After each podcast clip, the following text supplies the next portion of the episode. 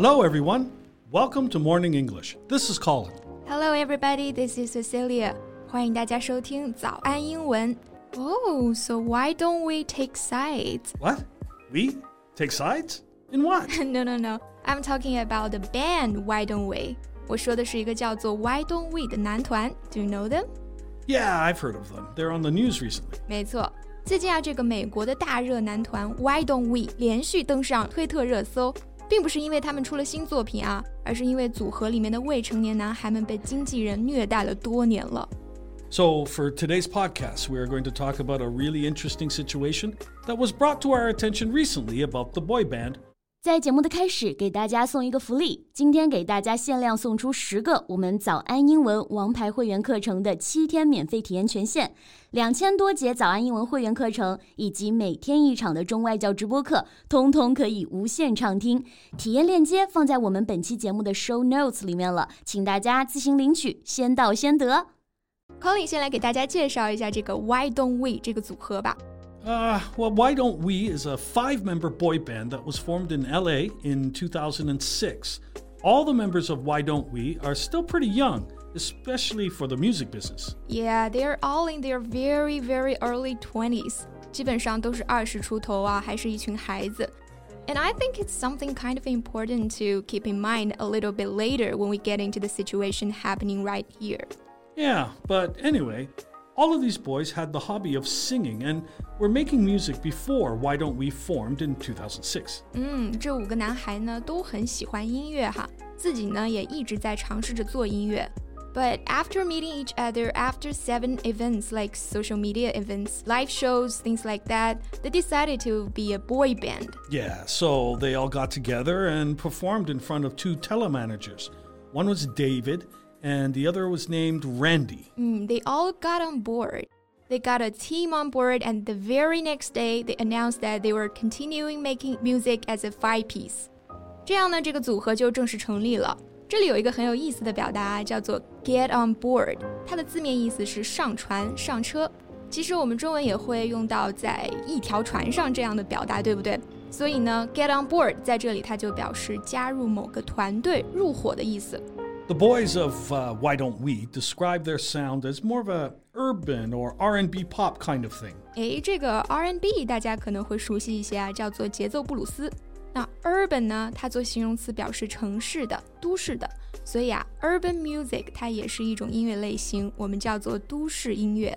In fact, Why Don't We gained a fan base pretty quickly and steadily. 是的，他们的吸粉速度还是非常之快的。 大家应该都知道，粉丝在英文里面呢就是 fans 嘛，但是在这里我们用的是 fan base，它是一个集合名词，相当于某个人 fans 群体的总称。我们可以把它理解为粉丝团或者粉丝群。So why do you think they became famous so fast? Well, because they were filling such a big, like, um, boy band hole at the time. There was a lot of K pop stuff going on, but there really wasn't any, like, US based boy bands or British boy bands or anything of the sort like that. Uh, okay, so they came and kind of filled that gap. 他们的出道正好是在 K-pop 在欧美兴起的时候啊，但是这个欧美的男团呢，基本上就是处于一个断代的状态，所以这个组合出道之后，正好就填补了这个空白。那填补空白、空缺，我们用 fill the gap 这个短语就好了。 Although I think arguably Why Don't We isn't super, super mainstream. Yeah, definitely not on the same scale as other bands or artists of their kind. But they are still pretty early in their career, so I think what they've accomplished so far is uh, pretty impressive. Uh-huh. I think they have a good thing going for them. 看起来他们还是潜力无限，前途一片大好的。Then what's going on with their management? Well, you know how it goes in the music biz. Everything is not what it seems. There are always other things going on behind the scenes. 娱乐圈是个什么样子，大家心里都应该有数啊。表面光鲜亮丽，背后其实暗流涌动。刚刚 Colin 说了一个短语 “behind the scenes”，它就表示在幕后、在背后非常秘密的这种感觉。 As always, the business side of music can be a little bit confusing. But basically, when Why Don't We was formed as a boy band, they were formed under two separate management companies. 嗯，你可以理解为这个男团呢，他有两个经纪人，那这两个经纪人对他们的工作生活全权掌握。 They have all rights regarding directing and controlling the band, including their income, the music, their masters, creative process, all that kind of stuff. And it's crazy because all five of the boys of Why Don't We are listed as employees of this company. They are listed as salaried employees. 明星是给经纪人打工的，这是不是有哪里不对啊？those boys don't work for you, you work for them. How are you going to list them as salaried employees of you? I'm confused. Anyway, uh, recently a lot of things that happened behind the scenes during Why Don't We's time in the band has come into the light, which brings us to the free Why Don't We movement that's going on. 嗯，随着一些粉丝的曝光和组合成员的亲自发声，公众开始认识到，原来这帮年轻人经历了这么多不公平的待遇啊。然后就兴起了一股解救外动卫的风潮。 So, I just want to give you some examples of some of the mistreatments that have been coming into light about the boys in their management.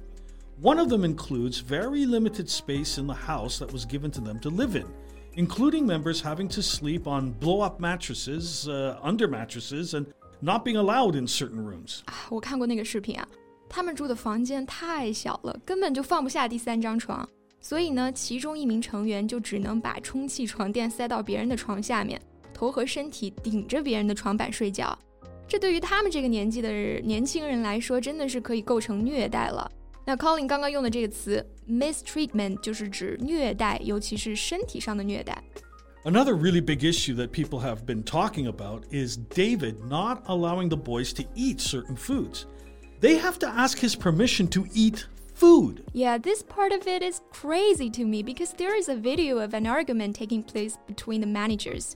And this argument took place because one of the members of Why Don't We, Zach, ordered himself a salad because Randy said he could.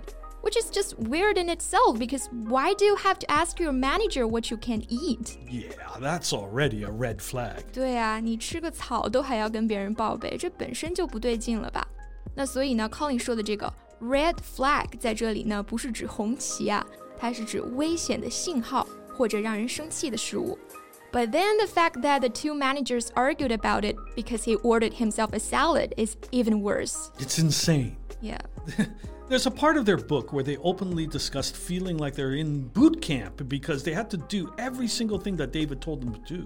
对，真的啊，他们美其名曰的军事化管理，其实就是一年三百六十五天让你饿着肚子军训。那这个 boot camp 它就是指这种新兵训练营。 Once again, a case of some men selling young people a dream and then ruining their lives. It's just basically a case of them being treated like puppets, being treated like money-making robots.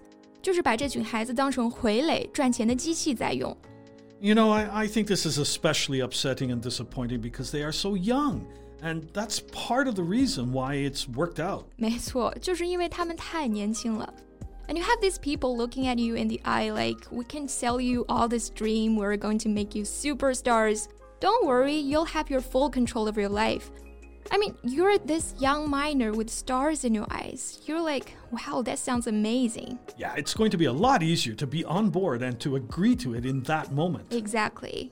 Standing against industry villains has been such a hot topic right now so many people are openly talking about it, and this is a good example of why. 是的，看到这群孩子的经历啊，我们会意识到反对行业内的霸凌有多么的重要。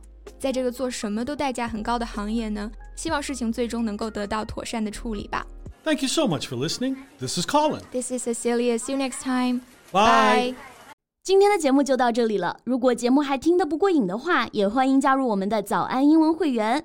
成为会员，您就可以无限畅听我们每天一场免费的中外教直播课，以及两千多节原创系统课程了。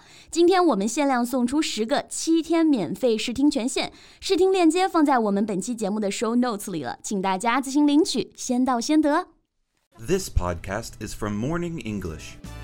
学口语就来早安英文。